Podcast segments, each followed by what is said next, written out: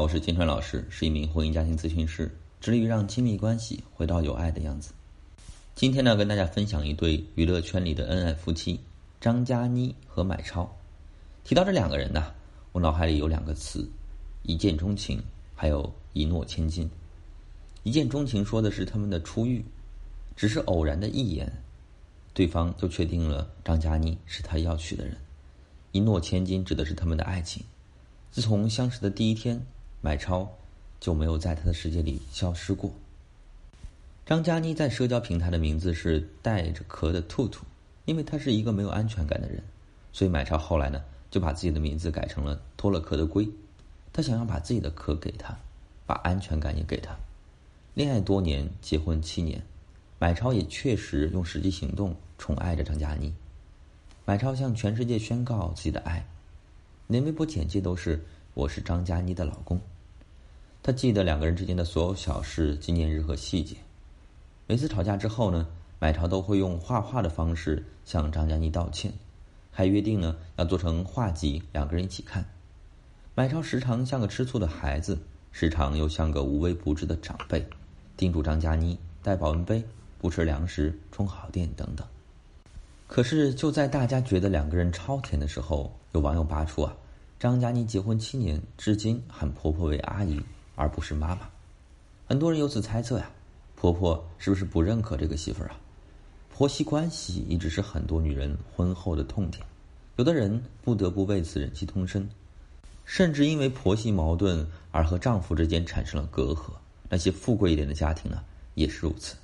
但是张嘉倪似乎。并没有受到这个事情的影响，老公买超呢，把她宠成了公主，张嘉倪的婚姻依旧幸福的很。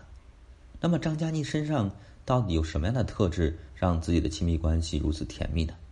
我们来看一下，首先第一点叫以柔克刚。都说撒娇女人最好命，张嘉倪恰恰是这样的女人。可是撒娇这个词啊，形容她不够贴切。虽然她外形甜美娇小，会作会撒娇。但这不是她婚姻甜蜜的全部真相，毕竟啊，因为婆媳关系不和导致婚姻不幸福的案例呢比比皆是。从一开始的甜甜蜜蜜到充满了抱怨、计较和矛盾的爱情呢，也每天都在上演。张嘉倪的幸福其实很大程度源于啊，她对自己清醒的认知，以及对人对事的可柔可刚。结婚多年，对婆婆啊从来没有改口。就算网络上有诸多的猜测，张嘉倪也不急眼，只是淡淡的解释：“老公欠她一个婚礼，等喝过改口茶再叫妈妈比较合适。”虽然这样显得有点生分，但是坚持自己的尊严，不轻易妥协，何尝不是一种骨气呢？不得不说呀，这个看上去有点柔弱的小女人，骨子里其实倔得很。正是这股倔劲儿，让旁边的人都被她抓得死死的。她不是不想得到婆婆的认可。但他并不强求，也不会去对抗，而是理清了关系的核心，用内在的韧劲儿继续做自己。同时呢，她把和老公的关系放在了婆媳关系的前面，所以她可以柔弱撒娇，因为她很清醒。老公对她的爱和愧疚这些情绪，她都得看明白，也始终明白幸福的钥匙呢，其实都在自己的手里。于是呢，她尽力平衡好家庭和工作。活出了自己的精致人生，这不禁让我想起了时尚芭莎对她的评价：弱德。我感觉呢还是蛮贴切的。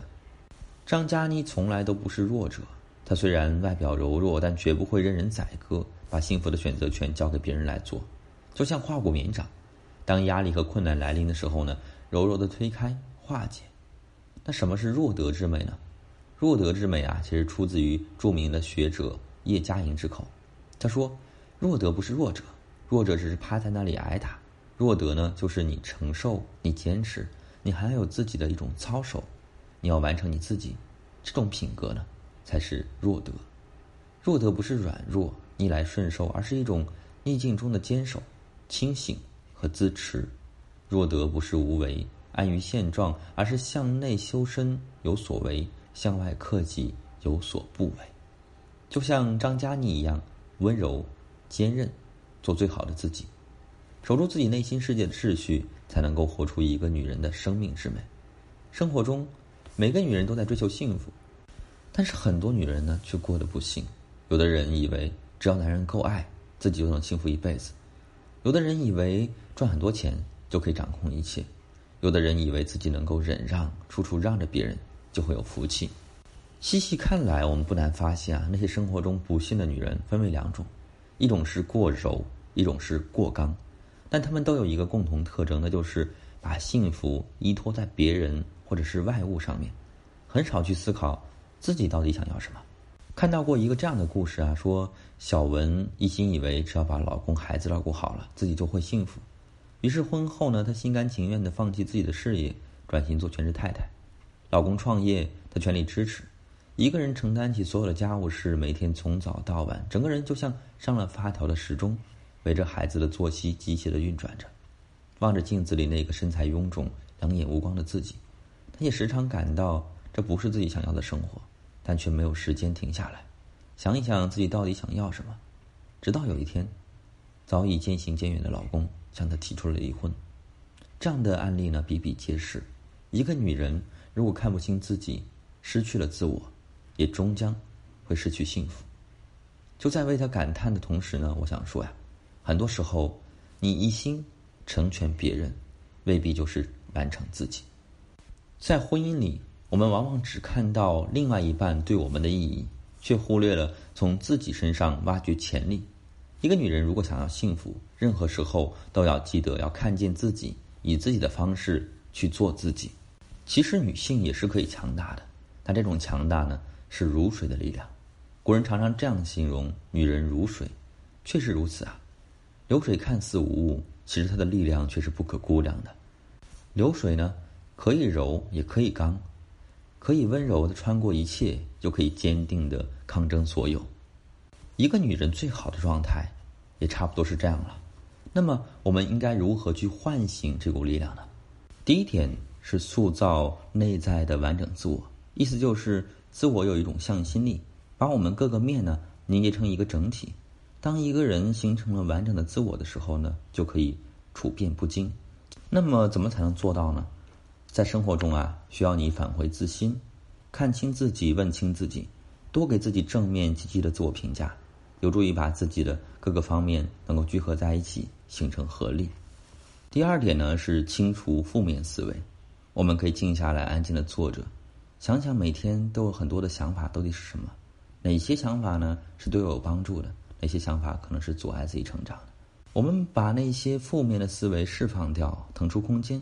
让更多好的思维来滋养自己。第三个建议呢是管理情绪，与自己的情绪共处，可以好好的感受这种情绪对我们的影响，然后试着把这种情绪表达出来，也可以宣泄出来。宣泄的方式有很多，可以去倾诉，也可以去通过运动的方式来释放。但是呢，千万不要让这种情绪留在身体里面，那么只会伤人伤己。说到这里，如果你还是一头雾水，不知道怎么做的话，可以加入我们的社群。我们的社群是定期开课的，那么希望能够给到你一些启发。今天的分享就到这里，我是金川老师。如果你在情感当中、在婚姻当中遇到问题，不知道怎么解决的话，发私信给我，我来帮你。